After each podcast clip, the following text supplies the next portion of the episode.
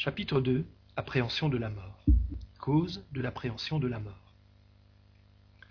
L'homme, à quelques degrés de l'échelle qui l'appartiennent, depuis l'état de sauvagerie, a le sentiment inné de l'avenir. Son intuition lui dit que la mort n'est pas le dernier mot de l'existence et que ceux que nous regrettons ne sont pas perdus sans retour. La croyance en l'avenir est intuitive et infiniment plus générale que celle au néant. Comment se fait-il donc que, parmi ceux qui croient à l'immortalité de l'âme, on trouve encore tant d'attachement aux choses de la terre et une si grande appréhension de la mort? L'appréhension de la mort est un effet de la sagesse de la providence et une conséquence de l'instinct de conservation commun à tous les êtres vivants. Elle est nécessaire tant que l'homme n'est pas assez éclairé sur les conditions de la vie future, comme contrepoids à l'entraînement qui, sans ce frein, le porterait à quitter prématurément la vie terrestre et à négliger le travail d'ici-bas qui doit servir à son propre avancement. C'est pour cela que, chez les peuples primitifs, l'avenir n'est qu'une vague intuition, plus tard une simple espérance, plus tard enfin une certitude, mais encore contrebalancée par un secret attachement à la vie corporelle. À mesure que l'homme comprend mieux la vie future, l'appréhension de la mort diminue. Mais en même temps, comprenant mieux sa mission sur la terre, il attend sa fin avec plus de calme, de résignation et sans crainte.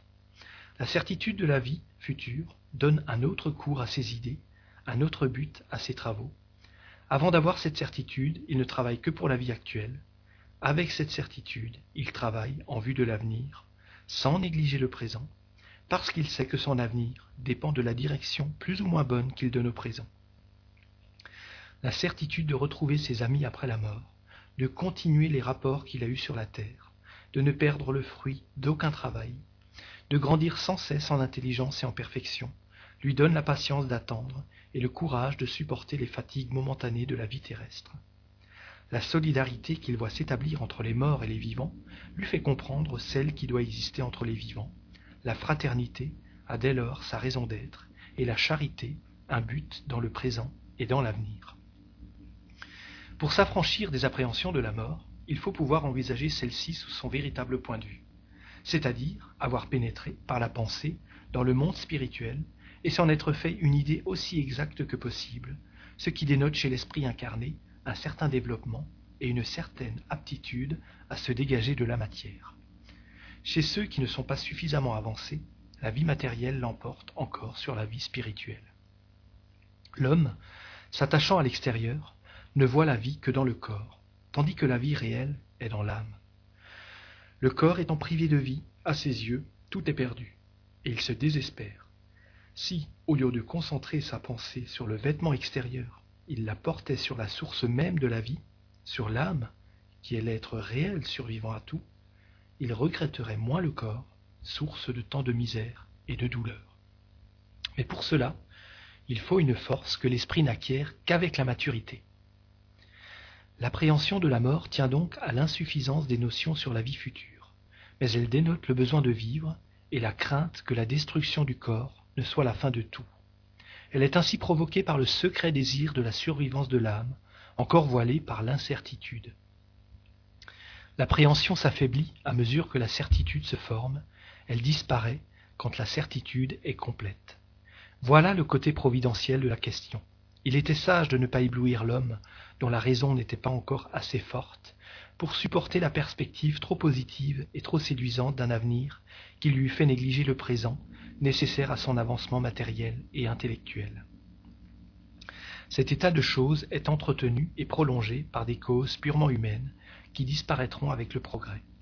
La première est l'aspect sous lequel est présentée la vie future, aspect qui pouvait suffire à des intelligences peu avancées, mais qui ne saurait satisfaire les, exigences de la raison des hommes qui réfléchissent. Dès lors, se disent-ils, qu'on nous présente comme des vérités absolues des principes contredits par la logique et les données positives de la science, c'est que ce ne sont pas des vérités. De là, chez quelques-uns, l'incrédulité, chez un de grand nombre, une croyance mêlée de doute. La vie future est pour eux une idée vague, une probabilité, plutôt qu'une certitude absolue. Ils y croient, ils voudraient que cela fût, et malgré eux ils se disent, si pourtant cela n'était pas. Le présent est positif, occupons-nous-en d'abord. L'avenir viendra par surcroît. Et puis se disent-ils encore, qu'est-ce que, en définitive, l'âme? Est-ce un point, un atome, une étincelle, une flamme? Comment se sent-elle? Comment voit-elle? Comment perçoit-elle? L'âme n'est point pour eux une réalité effective, c'est une abstraction. Les êtres qui leur sont chers, réduits à l'état d'atomes, dans leurs pensées, sont pour ainsi dire perdus pour eux, et n'ont plus à leurs yeux les qualités qui les leur faisaient aimer. Ils ne comprennent ni l'amour d'une étincelle, ni celui qu'on peut avoir pour elle, et eux-mêmes sont médiocrement satisfaits d'être transformés en monades. De là le retour au positivisme de la vie terrestre, qui a quelque chose de plus substantiel. Le nombre de ceux qui sont dominés par ces pensées est considérable. Une autre raison qui rattache aux choses de la terre ceux mêmes qui croient le plus fermement à la vie future tient à l'impression qu'ils conservent de l'enseignement qui leur en est donné dès l'enfance. Le tableau qu'en fait la religion n'est, il faut en convenir, ni très séduisant, ni très consolant. D'un côté, l'on y voit les contorsions des damnés, qui expient dans les tortures et les flammes, sans fin, leurs erreurs d'un moment, pour qui les siècles succèdent aux siècles, sans espoir d'adoucissement, ni de pitié. Et ce qui est le plus impitoyable encore, pour qui le repentir est sans efficacité. De l'autre, les âmes languissantes et souffreteuses du purgatoire, attendant leur délivrance du bon vouloir des vivants, qui prieront ou feront prier pour elles, et non de leurs efforts pour progresser. Ces deux catégories composent l'immense majorité de la population de l'autre monde. Au-dessus plane celle très restreinte des élus, jouissant pendant l'éternité d'une béatitude contemplative. Cette éternelle inutilité, préférable sans doute au néant, n'en est pas moins d'une fastidieuse monotonie. Aussi voit-on dans les peintures qui retracent les bienheureux des figures angéliques, mais qui respirent plutôt l'ennui que le véritable bonheur. Cet état ne satisfait ni les aspirations, ni l'idée instinctive du progrès, qui semble seule compatible avec la félicité absolue. On a peine à concevoir que le sauvage ignorant, au sens moral obtus, par cela qu'il a reçu le baptême, soit au même niveau que celui qui est parvenu au plus haut degré de la science et de la moralité pratique après de longues années de travail. Il est encore moins concevable que l'enfant mort en bas âge, avant d'avoir la conscience de lui-même et de ses actes, jouisse des mêmes privilèges par le seul fait d'une cérémonie à laquelle sa volonté n'a aucune part. Ses pensées ne laissent, ne laissent pas d'agiter les plus fervents pour peu qu'ils réfléchissent. Le travail progressif que l'on accomplit sur la terre n'étant pour rien dans le bonheur futur, la facilité avec laquelle il croit acquérir ce bonheur au moyen de quelques pratiques extérieures, la possibilité même de l'acheter à prix d'argent, sans réforme sérieuse du caractère et des habitudes, laisse aux jouissances du monde toute leur valeur. Plus d'un croyant se dit dans son fort intérieur que, puisque son avenir est assuré par l'accomplissement de certaines formules ou par des dons posthumes qui ne le privent de rien, il serait superflu de s'imposer des sacrifices ou une gêne quelconque au profit d'autrui, dès lors qu'on peut faire son salut en travaillant chacun pour soi.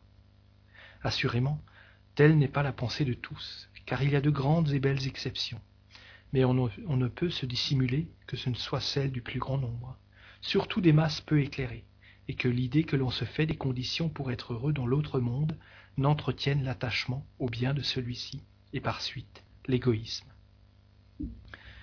Ajoutons à cela que tout, dans les usages, concourt à faire regretter la vie terrestre et redouter le passage de la terre au ciel. La mort n'est entourée que de cérémonies lugubres qui terrifient plus qu'elles ne provoquent l'espérance. Si l'on représente la mort, c'est toujours sous un aspect repoussant, et jamais comme un sommeil de transition.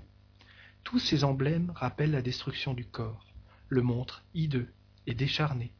Aucun ne symbolise l'âme se dégageant radieuse de ses liens terrestres. Le départ pour ce monde plus heureux n'est accompagné que des lamentations des survivants, comme s'il arrivait le plus grand malheur à ceux qui s'en vont. On leur dit un éternel adieu, comme si l'on ne devait jamais les revoir. Ce que l'on regrette pour eux, ce sont les jouissances d'ici-bas, comme s'ils n'en devaient point trouver de plus grandes. Quel malheur, dit-on, de mourir quand on est jeune, riche, heureux, et qu'on a devant soi un brillant avenir. L'idée d'une situation plus heureuse effleure à peine la pensée, parce qu'il n'y a pas de racine. Tout concourt donc à inspirer l'effroi de la mort, au lieu de faire naître l'espérance. l'homme sera longtemps, sans doute, à se défaire de ses préjugés, mais il y arrivera à mesure que sa foi s'affermira, qu'il se fera une idée plus saine de la vie spirituelle. La croyance vulgaire place en outre les âmes dans des régions à peine accessibles à la pensée, où elles deviennent en quelque sorte étrangères aux survivants. L'Église elle-même met entre elle et ces derniers une barrière infranchissable. Elle déclare que toute relation est rompue, toute communication impossible. Si elles sont dans l'enfer, tout espoir de les revoir est à jamais perdu, à moins d'y aller soi-même. Si elles sont parmi les élus, elles sont toutes absorbées par leur béatitude contemplative. Tout cela met entre les morts et les vivants une telle distance que l'on regarde la séparation comme éternelle. C'est pourquoi on préfère encore avoir près de soi, souffrant sur la terre, les êtres que l'on aime, que de les voir partir, même pour le ciel. Puis, l'âme qui est au ciel, est-elle réellement heureuse de voir, par exemple, son fils, son père, sa mère ou ses amis brûler éternellement? Pourquoi les spirites n'appréhendent pas la mort? La doctrine spirite change entièrement la manière d'envisager l'avenir. La vie future n'est plus une hypothèse, mais une réalité. L'état des âmes après la mort n'est plus un système, mais un résultat d'observation. Le voile est levé. Le monde spirituel nous apparaît dans toute sa réalité pratique. Ce ne sont pas les hommes qui l'ont découvert par l'effort d'une conception ingénieuse, ce sont les habitants mêmes de ce monde qui viennent nous décrire leur situation. Nous les y voyons, à tous les degrés de l'échelle spirituelle, dans toutes les phases du bonheur et du malheur. Nous assistons à toutes les péripéties de la vie d'outre-tombe. Là est, pour les spirites, la cause du calme avec lequel ils envisagent la mort, de la sérénité de leurs derniers instants sur la terre. Ce qui les soutient, ce n'est pas seulement l'espérance, c'est la certitude. Ils savent que la vie future n'est que la continuation de la vie présente dans de meilleures conditions, et ils l'attendent avec la même confiance qu'ils attendent le lever du soleil après une nuit d'orage. Les motifs de cette confiance sont dans les faits, dont ils sont témoins, et dans l'accord de ces faits avec la logique, la justice et la bonté de Dieu, et les aspirations intimes de l'homme. Pour les spirites, l'âme n'est plus une abstraction, elle a un corps éthéré qui en fait un être défini, que la pensée embrasse et conçoit. C'est déjà beaucoup pour fixer les idées sur son individualité, ses aptitudes et ses perceptions. Le souvenir de ceux qui nous sont chers se repose sur quelque chose de réel. On ne se les représente plus comme des flammes fugitives qui ne rappellent rien à la pensée, mais sous une forme concrète qui nous les montre mieux comme des êtres vivants. Puis, au lieu d'être perdus dans les profondeurs de l'espace, ils sont autour de nous, le monde corporel et le monde spirituel sont en perpétuel rapport et s'assistent mutuellement. Le doute sur l'avenir n'étant plus, plus, permis, l'appréhension de la mort n'a plus de raison d'être. On la voit venir de sang-froid, comme une délivrance, comme la porte de la vie, et non comme celle du néant.